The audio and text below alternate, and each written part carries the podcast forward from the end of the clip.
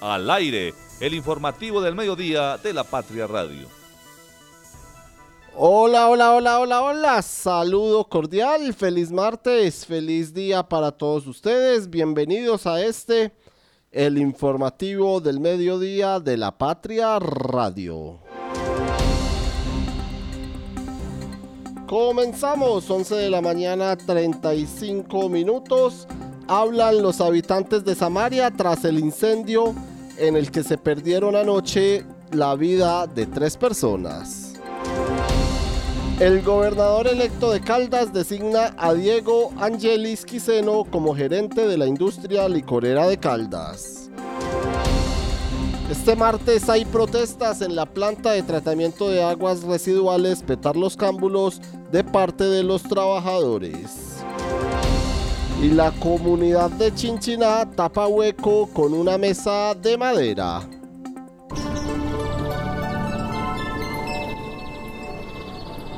¿Qué tal? ¿Qué tal? Saludo cordial para todos ustedes. Vamos a revisar el clima a esta hora. Sigue la mañana soleada en la capital caldense. Una mañana que ha estado fresca, ha estado venteando un poco en la ciudad y hasta ahora tenemos 18 grados de temperatura, el cielo nos indica que está mayormente nublado, pero predomina el sol a esta hora en la capital caldense con una sensación térmica de 72 grados, una humedad del 62% y la nubosidad es del 59%. Va a seguir predominando el sol en este día martes en la ciudad de Manizales. Las temperaturas máximas que se esperan para el día de hoy son entre 22 y 24 grados eh, Celsius, que se esperan aproximadamente entre las 12 y las 3 de la tarde. La temperatura mínima para este martes está en los 13 grados, pero entonces a seguir tranquilos. Ayer llovió, Ayer llovió eh, finalizando la tarde en algunos sectores de la ciudad y hoy por ahora no hay probabilidades de lluvias o las probabilidades son muy bajas. El tráfico a esta hora. Triple, eh, vamos a revisar el tráfico y vamos a revisar las tres avenidas principales de Manizales. Empezamos por la avenida Santander, donde observamos que hay tranquilidad a esta hora en la movilidad en Manizales. Hay algunos puntos de congestión vehicular que ustedes ya conocen que se presentan a esta hora. Empezamos nuestro recorrido por la avenida Santander en el sentido eh, cable, eh, cable centro, en el sector del centro comercial Cable Plaza, allí hay algo de tráfico lento a esta hora. Más abajo, por el sector del multicentro Estrella, también se presenta algo de tráfico lento, llegando al sector de Las Palmas. Posteriormente, en el sector de Plaza 51, sobre todo el tráfico lento es para los vehículos que se dirigen hacia el centro de la ciudad y en Las Palmas sí lo podemos observar en ambos sentidos el tráfico lento. Hasta ahora en el centro de la capital caldense eh, no se presenta mayor congestión vehicular. En la calle 17 eso sí tenemos algo de trancón, algo de movilidad lenta, lo mismo que en la carrera 22 y en la carrera 23 y en las obras del Boulevard de la 19 en el sector de San Andresito y en la antigua terminal de transportes, allí sí se presenta algo de tráfico lento hasta ahora, lo mismo que en el Parque del Agua, la avenida Kevin Ángel, el trancón habitual que ustedes ya conocen en el sector eh, de las obras del intercambiador vial de los Cedros, la avenida paralela fluye en completa normalidad, hay algo eh, de tráfico lento en el sector del cementerio San Esteban, sobre todo por el semáforo eh, que está allí ubicado, el resto de la avenida fluye sin ningún inconveniente. Y en la terminal de transportes de los cámbulos en donde se presentó una protesta esta mañana de los eh, trabajadores de las obras de la planta de tratamiento de aguas residuales, pues allí también hubo completa normalidad. A esta hora este es el reporte que se presenta en cuanto a la movilidad en la ciudad. Clic en lapatria.com. www.lapatria.com. A esta hora le damos la bienvenida a nuestro compañero Nicolás Agudelo Hurtado. Nicolás, saludo cordial, bienvenido al informativo del mediodía de la Patria Radio. ¿Cómo está? Hola David, ¿cómo estás? Un saludo muy especial, todo excelente. Nicolás, cuéntanos qué podemos encontrar en este día en lapatria.com. Bueno, para empezar, sucede que en la terminal, en el sector de la terminal de los Cámbulos, los volqueteros de Asobo Caldas, quienes trabajan en la PETAR, le están reclamando a FIPASA por las deudas que tienen con varios de ellos. El monto asciende a 150 millones de pesos. Sucede también que el personal de FIPASA hizo presencia en la zona y anunció la promesa de pagarles el 20 de este mes. Así es, ya les vamos a desarrollar más información en cuanto a la protesta de las obras en el intercambiador vial eh, de los cedros. ¿Qué más podemos eh, de los cedros, no digo yo, de las obras en la planta de tratamiento de aguas residuales en la Petar Los Cámbulos? Nicolás, ¿qué más podemos encontrar? Hoy, además, también, digo, en la noche, eh, sucedió que tres personas fallecieron en el incendio ocurrido en el sector de Samaria. Estas personas eran dos menores de edad y una joven de 18 años. Así es, ya les contaremos un poco más sobre el incendio que se presentó en el sector eh, del barrio Samaria. Hasta ahora saludamos a nuestros compañeros, le damos la bienvenida a Marta Lucía Gómez. Marta, saludo cordial, bienvenida, buenos días. David, muy buenos días. También para Nicolás, para Fernando Alonso y todos los oyentes. No es un día eh, alegre para Manizales porque pues da mucho pesar que ocurran ese tipo de tragedias y más en una invasión, porque este no es el barrio Samaria, realmente es una invasión eh, que queda en la parte superior del barrio, eh, Mirador de Samaria, donde fallecieron dos niños, uno de dos y otro de siete años, y una jovencita de 18, que se encontraban en una vivienda anoche, eh, no tuvieron cómo salir, los tres murieron calcinados, igual hay tres viviendas perdidas, son de estas cosas que son tragedias que se, siempre se dijeron, se veía venir algo, ocurre y la administración nada que hace algo para resolver este problema porque es una zona bastante habitada, bastante densificada. Nosotros estuvimos allí hacia el mes de marzo y se contabilizaban más o menos unas 400 viviendas ocupadas de 600 construcciones hechas, que son cambuches en la mayoría de los casos. Entonces, pues ahí yo creo que mucha de la responsabilidad se tiene desde lo administrativo para evitar ese tipo de situaciones. Saludamos también hasta ahora a Fernando Alonso Ramírez. Fernando, saludo cordial, bienvenido al informativo del mediodía. Eh, David, eh, sí, infortunadamente no son buenos días para la ciudad pues levantarse con esta tragedia tan impresionante, pues morir eh, por las llamas en un incendio, sí, además con todas las circunstancias que rodean lo que sucede en esta invasión. me recuerda algo que aprendí cuando estudiaba Derecho, me han escuchado decirlo muchas veces acá, y es que ejecutivo viene de ejecutar, ¿sí? Y nos hemos acostumbrado a unos eh, funcionarios que viven de aquello de dejar hacer, dejar pasar y esperar que las cosas se resuelvan solas. No, no, no, no, no. Hay que tomar las eh, responsabilidades por donde son. Y cuando no se decide, pues hay que asumir la responsabilidad que se tiene por no tomar las decisiones que toca. El ejecutivo es la administración municipal, ¿sí? Eso es, lo, un ejecutivo y, y, una administración departamental. Y se han nombrado y se han elegido para que ejecuten. Pero se le dan largas a las cosas y luego cuando vienen las trabajas, todo, las tragedias, todo el mundo a quitarse las manos eso, a lavarse las manos, eso da, da como dolor de patria y espero que eh, quienes pudieron haber hecho algo a tiempo y no lo hicieron, pues sientan algo de remordimiento a ver si por lo menos actúan de aquí para adelante y se eviten futuras tragedias. Completamente de acuerdo con los dos. Nicolás, ¿qué más pueden encontrar nuestros oyentes a esta hora en lapatria.com? El gobernador electo Henry Gutiérrez designa a Diego Quiseno como gerente de la industria licorera de Caldas. Sí, cuéntanos un poco más de qué se trata esta designación del gobernador electo de Caldas. Bueno, pues le cuento que Diego Quiseno es abogado, se ha desempeñado como Contralor Delegado Intersectorial Anticorrupción de la Contraloría General de la República. Eh, Nicolás, qué pena. Eh, que no, una correccioncita ahí para que la gente tenga muy bien claro. El nuevo gerente designado es Diego Angelilis Quiseno, para que se tenga en cuenta. Angelilis eh, es el primer apellido. Diego Angelinis, Angeligis Quiseno. Angelilis. Sí, adelante. Listo. Italiano, de origen italiano es ese apellido. Listo. Em, también se desempeñó como subgerente general de la Administración Cooperativa de Entidades de Salud de Caldas y Quindío durante 14 años. Actualmente, la gerencia de la industria licorera de Caldas está a cargo de Jaime Alberto Valencia Ramos.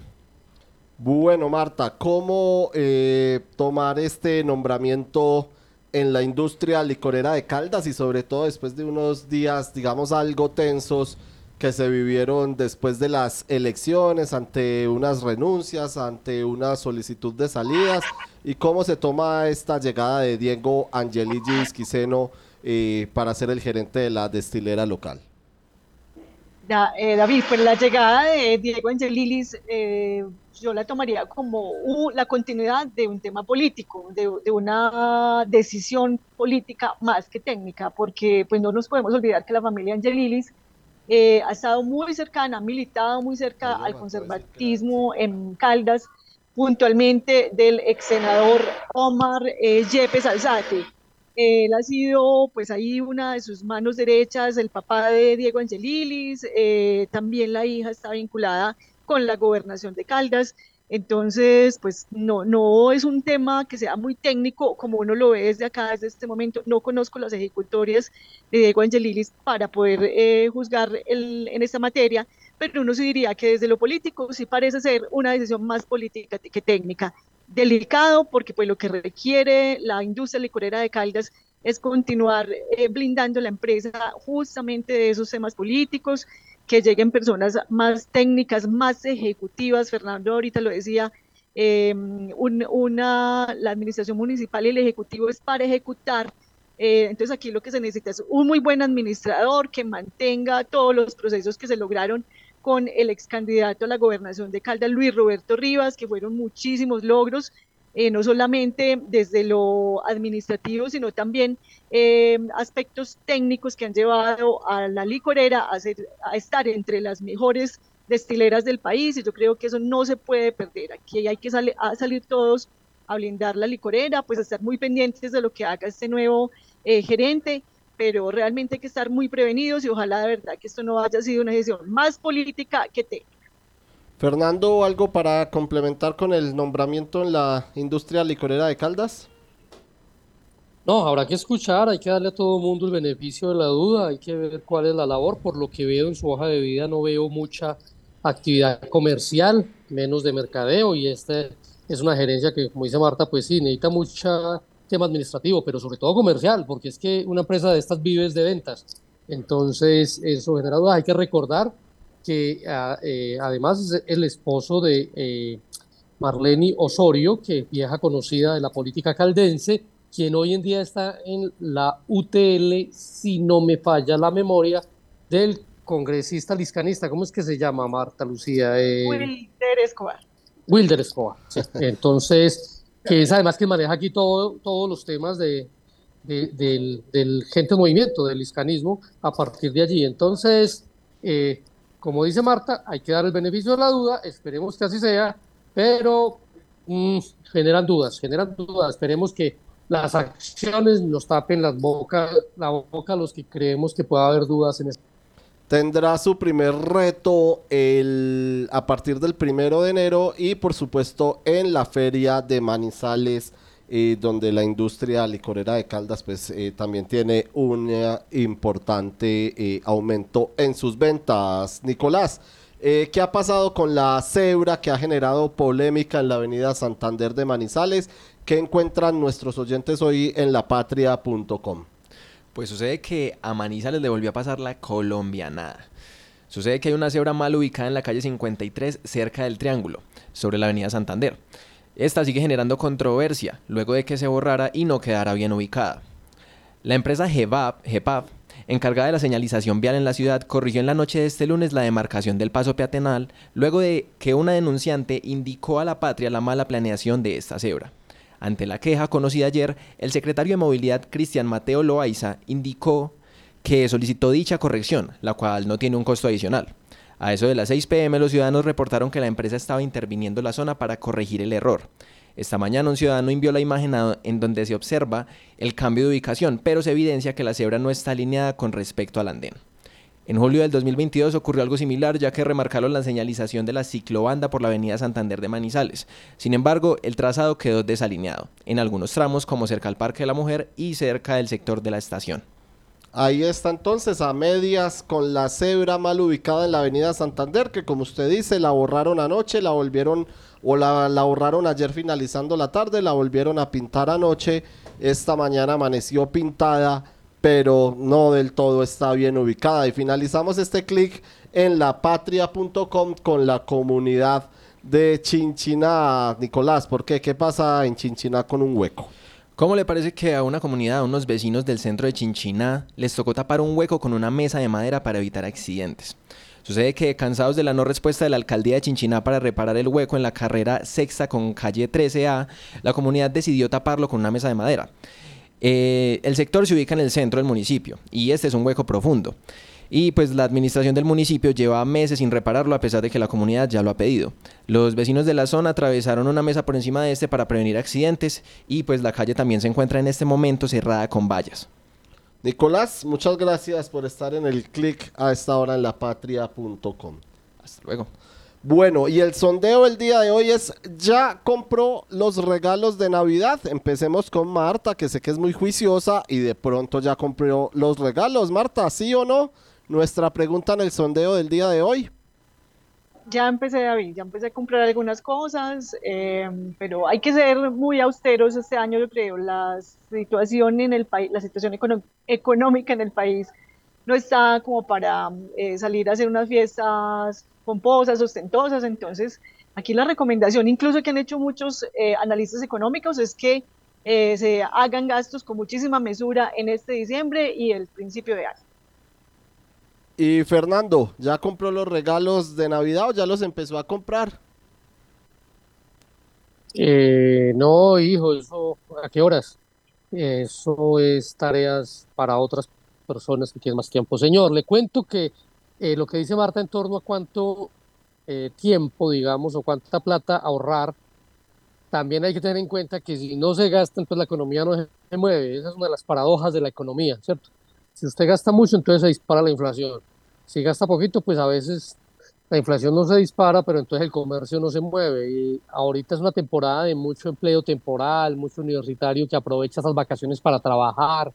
Entonces, pues hay, hay, hay que dar detallitos a todo mundo, no siempre tienen que ser de valor económico. Así es, así es, algo pequeño, algo significativo. El 24.17% está con Marta, dice que ya compró los eh, regalos de Navidad o ya empezó a comprarlos y el 75.83 está con Fernando y dice que no los ha comprado. El doctor Oscar Giraldo es médico y cirujano de la Universidad de Caldas, especializado en hipnosis clínica y en programación neurolingüística. Visítalo y comprueba su efectividad en casos de depresión, insomnio, ansiedad, cáncer, sida, lupus, inmunodeficiencias, Parkinson, Alzheimer entre otras. Está en el Centro Médico Palo Grande, Edificio Los Rosales, Avenida Santander 5709. Teléfono 3204298527. Este clic acaba de lograr que el día dure un poco más. Nuestra energía conecta los retos con soluciones energéticas para toda Colombia. Somos Gensa. Energía que conecta. Cotraman, una empresa al servicio del Oriente de Caldas. Viaje siempre con nosotros a Manzanares, Samaná, Bolivia, Pensilvania, Marquetalia, Marulanda y La Dorada. Informes al 312-260-0698. Recuerde que usted también puede acceder a los servicios del Hospital Santa Sofía de manera particular y con las tarifas más económicas de la región. Consulta con especialistas a 64.500 pesos y consulta con subespecialistas a 129.000 pesos. Mayor información 887-9200 extensión 752. ¿Sabes qué sucede con el deporte, la economía, la política, el entretenimiento de Manizales, Caldas y el país? Suscríbete a La Patria Impresa tres meses por solo 92 mil pesos o a La Patria Digital por un año por solo 89 mil pesos. Y entérate de todo lo que pasa dentro y fuera de tu ciudad con La Patria, el periódico de casa. Informes 893-2880. Encuéntrenos siempre en podcast. Escúchenos en Spotify buscando La Patria Radio. 11 de la mañana, 55 minutos. Vamos a desarrollar eh, una de las informaciones con las que empezamos eh, nuestro noticiero el día de hoy. Lamentablemente, con la noticia que amanecimos esta mañana en Manizales y es las tres personas que fallecieron por un incendio ocurrido anoche en el sector de Samaria, donde se eh, donde está una invasión eh, allí y que lamentablemente pues las autoridades no han hecho nada. Marta ya ha tenido la oportunidad de ir hasta allí, pero antes de volver con nuestros compañeros, eh, don Oscar Giraldo, nuestro compañero Judicial de la Patria estuvo esta mañana hablando con los habitantes del sector en un incendio que comenzó anoche minutos antes de las 11 de la noche y que dejó tres personas muertas en el sector de Samaria de Manizales. El cuerpo oficial de bomberos de la ciudad reportó el hallazgo de tres cuerpos sin vida en el lugar de los hechos pertenecientes a un mismo núcleo familiar. Dos de las víctimas fueron identificadas como menores de edad, son un niño o dos niños más bien, uno de dos años de edad, otro de siete años de edad, acompañadas de un adulto, más que un adulto podríamos decir que es una joven, 18 años de edad, y ellos tres ocupaban la vivienda 310 donde eh, ocurrieron los hechos. A las 10 y 55 de la noche se reportó el incendio estructural al cuerpo oficial de bomberos en el sector de Samaria y acudieron las tres estaciones debido a que se trataba eh, de un sector en el que las viviendas son construidas en bareque, madera y demás materiales altamente combustibles. Allí se logró controlar el fuego y se evidenciaron eh, tres viviendas afectadas con pérdida total. Eh, gracias a los censos validaron que se trata de las casas 309, 310 y 311, indicó Alexa Yadira Morales Correa, ella es la directora técnica de la Unidad de Gestión del Riesgo de Manizales. Vamos a escuchar a las personas, empecemos por Luis Bañol, él es habitante de Samaria. Yo lo que hace que llegué por acá he comenzado a liderar lo que es este sector.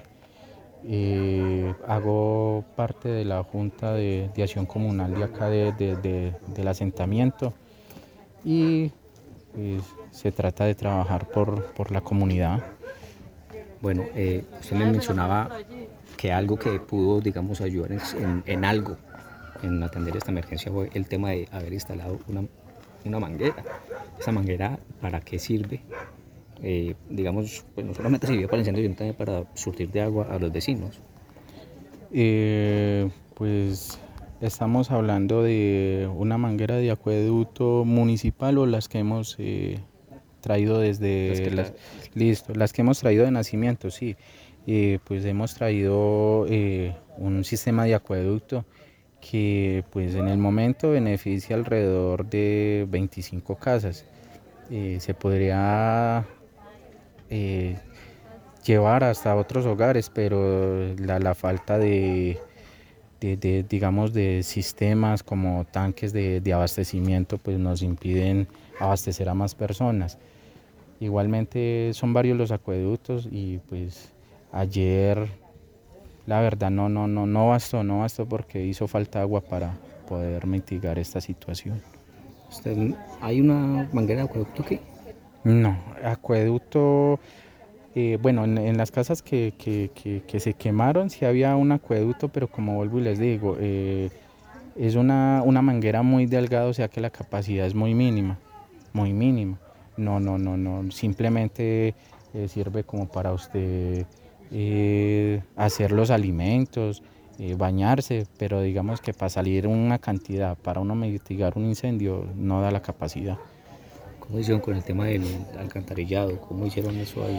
Bueno, el alcantarillado se manejó también de, prácticamente de la misma forma que el acueducto. Eh, se recogió plata entre la comunidad, dentro de los vecinos. Yo pasé casa a casa eh, diciéndoles, eh, proponiéndoles el proyecto. La mayoría de la gente dijo sí, vamos a, entrar en el proyecto. llegamos al, a comprar la tubería y entre todos hicimos eh, canales, enterramos tubería y todo y pues nos conectamos directamente al, alcantarillado municipal, porque la idea era llegar al alcantarillado municipal para no contaminar, para demostrar que nosotros también somos autosuficientes y que no necesitamos, eh, digamos, que nos regalen, que nos, que nos den todo, sino que nosotros demostramos que somos personas trabajadoras que podemos eh, ayudarnos a nosotros mismos. ¿Qué pedimos? ¿Qué pedimos? De que las personas eh, que están en el gobierno o nos miren, nos apoyen, que nos ayuden con una autoconstrucción, que nos ayuden a mejorar las casas eh, o que nos metan en un plan de vivienda. Eso ¿Cuáles han sido las respuestas de estas administraciones salientes hasta el momento? ¿Les han dicho, les han dado alguna luz, alguna cosa? ¿Les han dicho, ah. nos van a cuadrar esto? ¿O ha sido el silencio total como eh, mencionaban anteriormente? Yo, yo de lo que tengo entendido y de cómo veo las cosas, porque es que yo no me cego a, a simplemente lo que dicen, sino que para mí es muy fundamental lo sólido pero un alcalde que manda unos empleados de allá simplemente a dilatar la situación, como venga, vaya, dígale en esto y, así los vamos entreteniendo por el momento. la verdad, el compromiso de la alcaldía hacia el sector de Samaria, hacia el asentamiento de Samaria, ha sido precario, demasiadamente precario. Y y la verdad no sé qué pueda pasar con el nuevo gobierno que entre. Aspiramos y, tenemos esperanzas de que el nuevo alcalde nos tenga en cuenta y que nos dé soluciones, que con el Ministerio de Vivienda en Bogotá, porque el Ministerio tiene conocimiento de las necesidades de acá, el presidente también ya tiene conocimiento de esto acá, lleguen acuerdos para que nos puedan mitigar las necesidades que tenemos acá. 12 del día, dos minutos. Pues Marta, ahí estaba el llamado de uno de los habitantes de Samaria. Lamentablemente ellos con la tragedia que están viviendo, eh, pero más situaciones eh, que se les pueden presentar. Y usted que, ha tenido la oportunidad de hacer trabajos eh, para el periódico sobre esta situación y, la, la difícil situación que viven ellos día a día allá, Marta. David, sí, es que yo creo que aquí lo que se requiere es una reubicación de las personas identificadas con el censo y con la caracterización, más bien la caracterización que se iba a hacer y, que la alcaldía anunció que iba a presentar, no lo ha presentado, de las familias. con esa caracterización, ¿qué es lo que va a permitir? Identificar quién verdaderamente requiere eh, eh, esa reubicación, requiere subsidios, requiere ayudas y quiénes no, porque no nos podemos olvidar que yo le mencionaba ahorita al inicio del informativo, David, que son más o menos unas, o en febrero, en, en, febrero eran más o menos unas 600 casas o cambuches construidos, pero solamente unos 400 ocupados.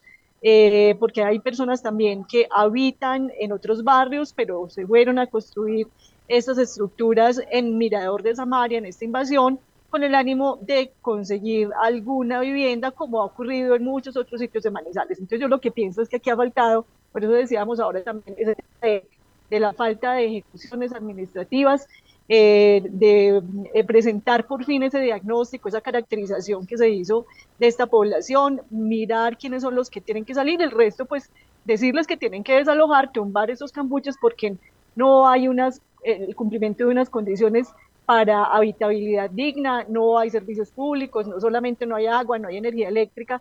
Entonces uno se imagina en una situación de estas, en un incendio como fue el caso de mm, ayer, del pasado lunes, perdón, em, en la noche, eh, pues no se logró, era imposible que se lograra que eh, por esta pendiente, como es el terreno de esta invasión de Samaria, o llegar a los bomberos a tiempo, llegaran con mangueras para apagar y para sofocar las llamas. Fuera de eso, la imposibilidad de que no hay energía eléctrica para recargar celulares, para hacer un llamado de emergencia, no solamente a los bomberos, sino a la policía, a una ambulancia. Entonces, no son condiciones dignas para nadie. Por lo tanto, yo creo que ahí se debería pensar en reubicar a todas esas personas que realmente lo necesiten y sacarlas del riesgo. Escuchemos ahora a Marlene Tobar, también habitante de Samaria, y a propósito de lo último que dice Marta de los servicios públicos y demás, eh, también le hace un llamado al alcalde electo Jorge Eduardo Rojas. Soy la presidenta de la Junta de Familias del asentamiento Samaria y pertenezco a la coordinadora de asentamientos de la ciudad de Manizales. ¿Qué pasó? Se formó un incendio, no sabemos cómo y ese incendio nos le costó la vida a tres personas, entre ellos niños. Eh, este es el resultado de este olvido de la administración. Hasta la misma Defensoría del Pueblo ha estado luchando para que nos den el agua y no teníamos agua, las mangueras se cortaban y no salía agua. El verano secó el agua de, la montaña y, lo que había no era agua. Y aquí tenemos el resultado. Tres familias perdieron todo pero una perdió pues, la vida, Bueno, yo quiero, yo quiero que me hable de, de no, no, no, soy capaz de Adriana, me da lloradera. Hablemos de, de, eso, de, esa, de esas actuaciones que han tenido ustedes con la alcaldía. Me cuenta que se han reunido, pero no han llegado a... ellos dicen, no, no, ellos, social, ellos dicen que tienen un, un lote, que ya está, que no es lo único que tiene que hacer el presidente es ponerle dinero eh, mandar de allá la, la, administración de Bogotá, mandar la plata. El programa, según ellos, se llamaba Río Verde. Eso es hasta ahora lo único, pero aquí mire, ni siquiera el agua tenemos, ni siquiera el agua para apagar un incendio. Si los vecinos, si no hubiera un acueducto que está funcionando de la montaña, que tenía un poquito de agua aún, porque los otros mangueras no tenían agua, se hubiera quemado muchas casas en la invasión y hoy la invasión, como ellos nos llaman, el asentamiento, como yo le digo, es, y dicen que somos fantasmas, que acá no viven. Pero aquí están los, o ahora sí quedaron tres fantasmas rondando el asentamiento. Y ahora sí se llama el asentamiento Las Tres Cruces. Y ahora sí se llama el asentamiento Las Tres Cruces, porque allí lo nombraron así, porque en ese lugar toda la vida han habido tres cruces. Ahora hay tres cruces. Bueno, frente a esas actuaciones que usted me dice que les han exigido a la alcaldía, ¿Quiénes les han exigido a ellos que compran y con qué? El mismo presidente envió una de Bogotá y Centralecol, la corporación Jorge Luis Ortega, Mateo, Camille, el abogado, ellos son los que nos representan, pero ellos nos hacen todo eso, pero ¿dónde está el alcalde? ¿Dónde está el gobernador? ¿Y dónde está la ayuda de Bogotá? A ver, ¿dónde están los los que verdaderamente tienen la forma de, llegar a nosotros. Nosotros hacemos gestión, pero no tenemos dinero, o sea que la plata está con la ministra de Vivienda, con el señor presidente, con el gobernador de Caldas, con el alcalde que nunca nos visitó y ahora tenemos un nuevo alcalde, pero él no ha tomado posesión. Pero sí queremos que se presente, señor Rojas, esté con nosotros porque ya es nuestro alcalde y lo vamos a tener cuatro años. Hoy lo necesitamos en el asentamiento y hoy necesitamos a toda la administración aquí en el asentamiento para que vea todo lo que pasa cuando somos olvidados y cuando vivimos en condiciones como las que nosotros vivimos. Somos humildes, tenemos casas de madera, pero tenemos mucha dignidad y muchas ganas de salir adelante. Y esto no nos va a dejar atrás. Aquí, con ayuda de todo, enterraremos nuestros muertos y pararemos nuestras casas nuevamente. Fernando, ahí escuchábamos uno de los testimonios de, de, las de una de las habitantes de, de Samaria, de la invasión que está allí, no sé hace cuánto, hace tres años ya, en esta administración de Carlos Mario Marín y pues también lo que, lo que se desvela luego de la tragedia que vivieron anoche y el fallecimiento de estas tres personas, Fernando. Sí, David, aquí hay que, hay que decirte que la gente dice, pero ¿cómo van a sacar a las personas de allí? Pero ¿cómo? Que hay una realidad, ahí hay gente que necesita vivienda y hay gente que abusa de la necesidad de otros para eh, simplemente invadir terrenos o para ver si logran pescar algo.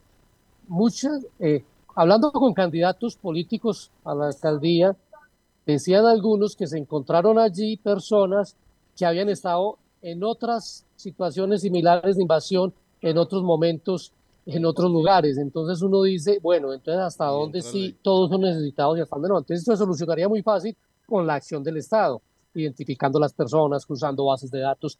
Y Manizales ha demostrado claramente que cuando se propone, logra hacer eh, reubicación de personas, eh, dignificarlos eh, como propietarios de vivienda, como se hizo en la playita, por ejemplo, como se hizo en todo el crecimiento de la comuna ciudadana del norte, fue a partir de personas que antes ocupaban, muchas de ellas, la gran mayoría, al principio, lugares que no eran aptos ni adecuados y que fueron obteniendo subsidios, pero requiere un plan y requiere acción del Estado.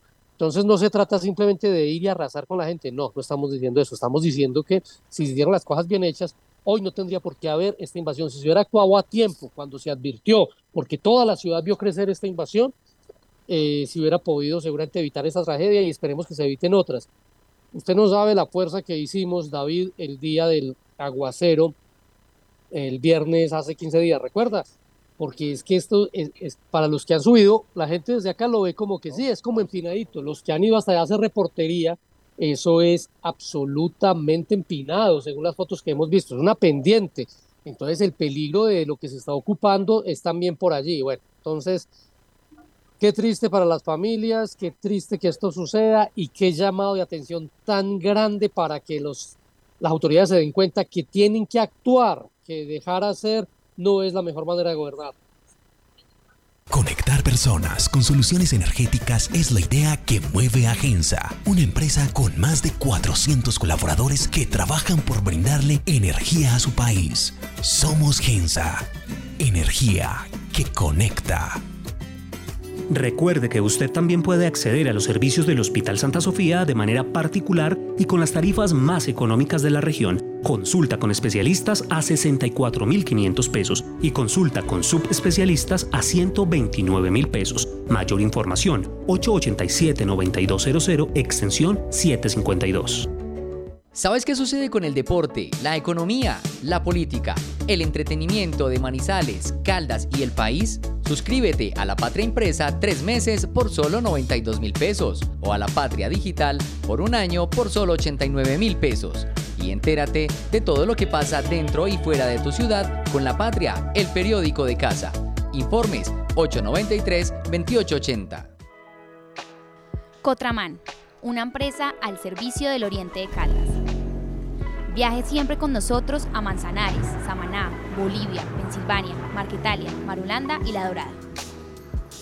Informes al 312-260-0698.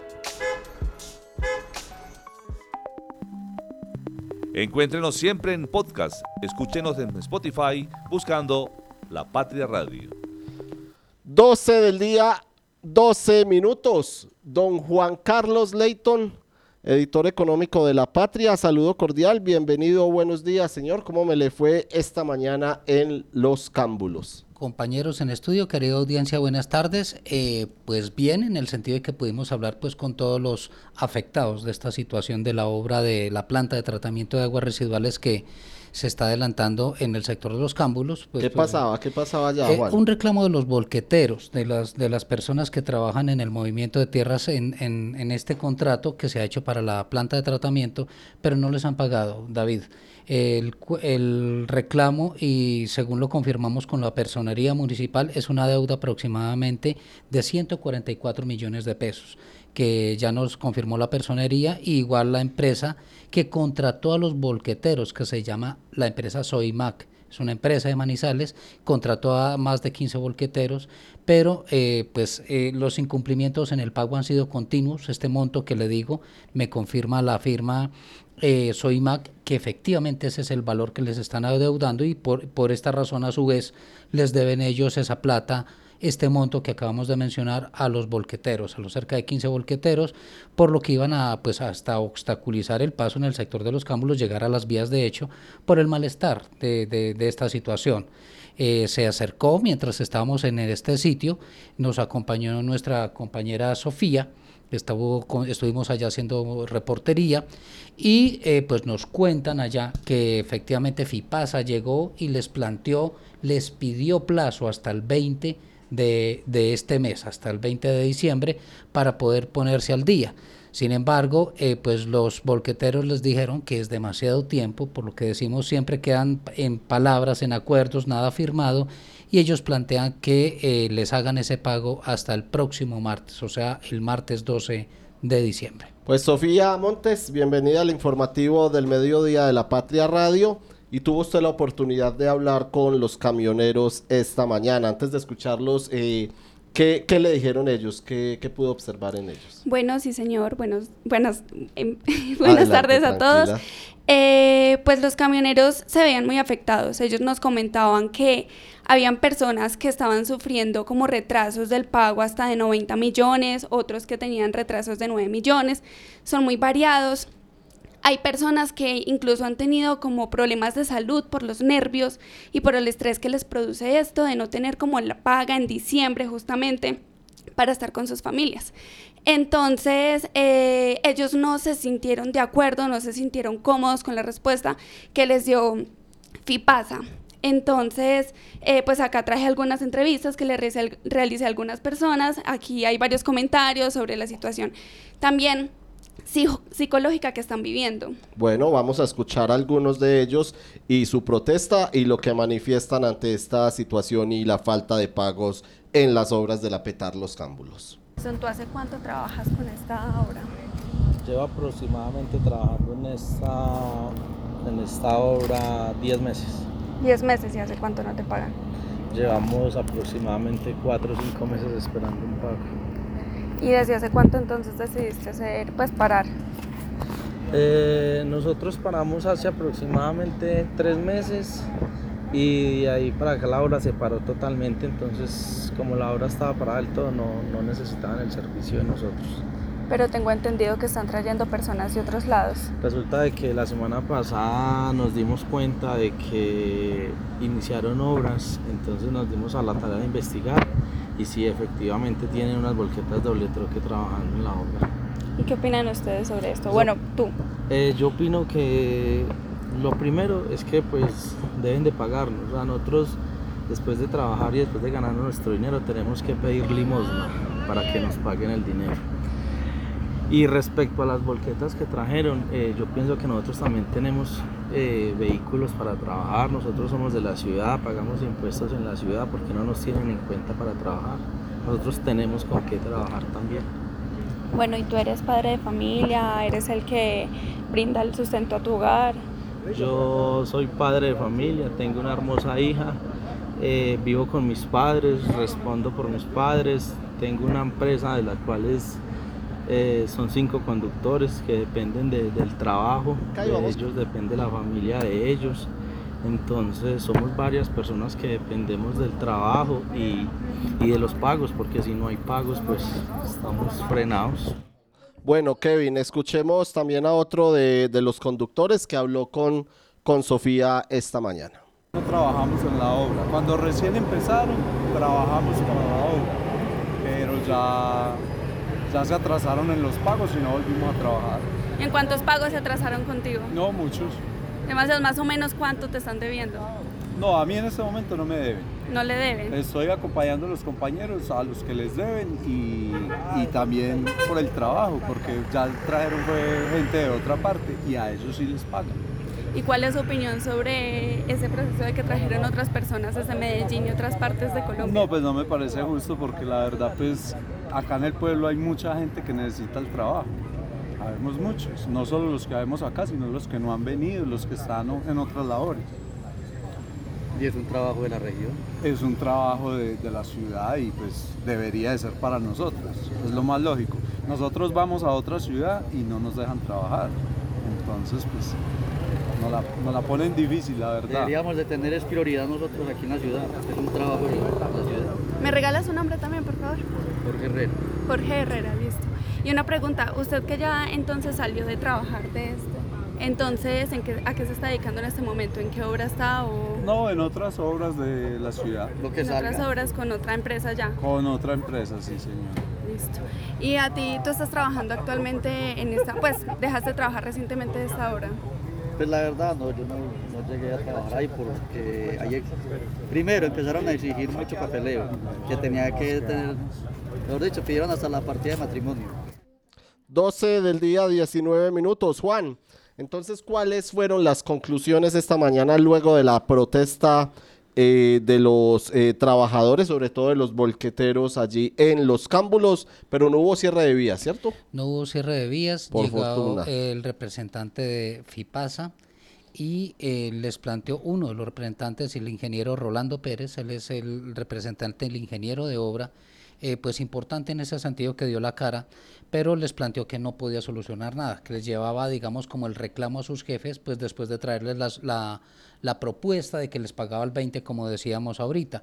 ¿Qué plantearon ellos entonces? Eh, tres puntos eh, eh, principalmente, David. Uno, que el plazo no es hasta el 20, que ellos no le dan plazo hasta el 20, sino hasta el próximo martes para que hagan ese pago. Lo otro, que retiren eh, las volquetas que están contratando de Medellín, porque como bien lo decía Sofía, el problema es que también le dieron mano de obra, le dieron trabajo a otros volqueteros de otra región y tienen derecho, el mano de obra pues local y les habían dado mano de obra, pero cuando ellos pararon, entonces contrataron personal de otras partes. Eh, básicamente esos dos puntos en el sentido de que eh, retiren y, mantengan la mano de obra de acá con volqueta sencilla y lo otro ya es un un una cosa más de procedimiento, que cuando los volqueteros estén llegando para mover tierra, para llevarse la tierra que movilizaron, pues sea en orden, sea de forma organizada. Eso es una cosa más de seguridad y procedimental, claro, pero digamos puntual y claro, la petición, el reclamo que retiren los volqueteros de Medellín y que les paguen el próximo martes eh, para lo cual tendrían que asumir ese monto del que estamos mencionando, 144 millones de pesos. Desde la personería de Manizales también están atentos al proceso. Están atentos, están como mediadores porque sabemos esto se volvió una cadena de contratos, entonces termina siendo una relación comercial entre privados, porque FIPASA contrató con una empresa que se llama Unión Temporal Petar, Petar, a su vez, esta unión temporal contrató a la firma Soymar, que decíamos ahorita, y Soymar contrató sus volqueteros. Entonces es una relación entre privados que están haciendo una obra pública, pero son dos entidades privadas. Pero la personería nos confirmó y nos dijo que efectivamente están como garantes del proceso de la negociación, que van a estar pendientes y pues de este eh, esta historia que todavía sigue pendiente, porque solamente hasta el próximo martes sabremos, si no, pues advirtieron, amenazaron con vías de hecho, que Y es lo complicado. Y hasta el 20 de diciembre es mucho tiempo para que les paguen. Escuchemos al personero de Manizales, Fernando Arcila, sobre este tema. La personería de Manizales, como bien es sabido, viene acompañando a todos los afectados con este proyecto de la planta de tratamiento residuales PETAR, no solo a aquellos trabajadores administrativos y operarios a quienes no se les han pagado sus salarios y prestaciones, sino también a proveedores, en este caso a la empresa Soicmac, que es un proveedor de transporte y material pétreo de la PETAR, y a quien le adeudan alrededor de 144 millones de pesos. Con esto se nos manifiesta por parte de dicha empresa que se están viendo afectadas alrededor de 15 personas que pertenecen al gremio volquetero. Y queremos invitar a estas personas y también a las otras personas que estén siendo afectadas a que pueden contar con la personería de Manizales, porque si bien estos asuntos tienen índole comercial, ya que es un negocio jurídico entre dicha empresa y FIPASA, eh, la personería puede orientarlos y asesorarlos de acuerdo al ámbito de sus competencias para que acudan a las instancias judiciales pertinentes. La personería continúa verificando este tema del APETAR, que es un proyecto de ciudad supremamente importante y que en este momento está siendo muy afectado por las distintas actuaciones de los actores que en la actualidad vienen desarrollándolo. Supimos que... 12 del día, 24 minutos. Se nos fue rápido este noticiero el día de hoy, pero no nos vamos a ir sin antes darles los supimos que del día de hoy, compañeros. Así que vamos con ustedes, con la información que tienen en supimos y empezamos con Marta. Marta, ¿qué supimos tenemos el día de hoy? Claro que sí, David. Por aquí nos llegó una información bastante delicada eh, sobre la Dirección Territorial de Salud de Caldas, donde a los funcionarios les llegó una información indicándoles que eh, a todos los servidores públicos de esta entidad que se realizará la publicación del proyecto de acto administrativo por el cual se actualiza y se adopta el manual de funciones y competencias laborales de la Dirección Territorial de Salud de Caldas pero también nos cuentan que este proceso no tiene estudio de la función pública, que es un paso obligado para cualquier cambio que se vaya a hacer en esta materia, y los estudios de cargas no los hicieron con las personas que se ganaron el concurso en el 2020. Entonces, enredado este proyecto de manual de funciones y competencias que debería eh, cumplir con estos requisitos y no lo hace y por lo tanto pues se pone en duda si se podrá aplicar o no. Ya lo, presenta esta administración saliente del gobernador eh, Luis Carlos Velázquez a pocos días eh, de terminar su mandato y lo tendría que ejecutar el gobernador electo Henry Gutiérrez Ángel que pues no se sabe si tengan que enfrentarse aquí a devolverse y cumplir estos pasos para poder cambiar ese manual de funciones y competencias laborales de la Dirección Territorial de Salud. Cosas que se ven. Cosas que se ven, así es Marta. Tema complejo entonces en la salud en el departamento de Caldas. Fernando, ¿y su supimos qué de hoy, señor? De nuevo, eh, tenemos noticias de la alcaldía de Manizales, pero por cuenta de otras cosas. Imagínense, David, que uno quiere contar cosas positivas y fuimos a mirar qué pasaba con las obras del Parque El Arenillo, que es una de las obras que esta administración ha querido sacar adelante. Y resulta que recibimos fue quejas de la ciudadanía porque no se deja eh, jugar en la cancha sintética que se ha habilitado, parece que todavía no se ha entregado del todo, o por lo menos no a la comunidad o a la liga o a quien la vaya a manejar. Y esto generó una situación de violencia porque una persona que quería entrar agredió físicamente al vigilante que no permitía la entrada pues porque no tiene la autorización. Una lástima que una buena obra pues termine eh, en estas circunstancias por problemas de no saber gestionar una conversación para solucionar los problemas. También recibimos quejas de que los baños no fueron intervenidos o por lo menos no funcionan. Entonces ahí tenemos otra situación. Esta semana les estaremos contando más de esto. Bueno, y por otro lado, en la Universidad de Manizales ya empezaron las obras para desmontar un par de pisos del viejo edificio. Recuerden ustedes que en la universidad se había solicitado que tenían que hacer un reforzamiento estructural. Ahí fue donde empezaron a pensar en la ampliación que terminó siendo el edificio de la torre emblemática o la torre Orlando, Guillermo Orlando Sierra, ¿no? Bueno, ahora empieza a procederse a quitarle carga al viejo edificio que era de las hermanas cuando se trataba de un eh, colegio, el Sacre, y eh, seguramente cuando vuelvan los estudiantes a la universidad en febrero próximo van a encontrar eh, muy desbaratadas esta parte de la universidad y seguro que se va a usar mucho más la nueva torre. Bueno, eso en las cosas que están pasando en la ciudad. Los dejo por hoy, David. Mañana más supimos que.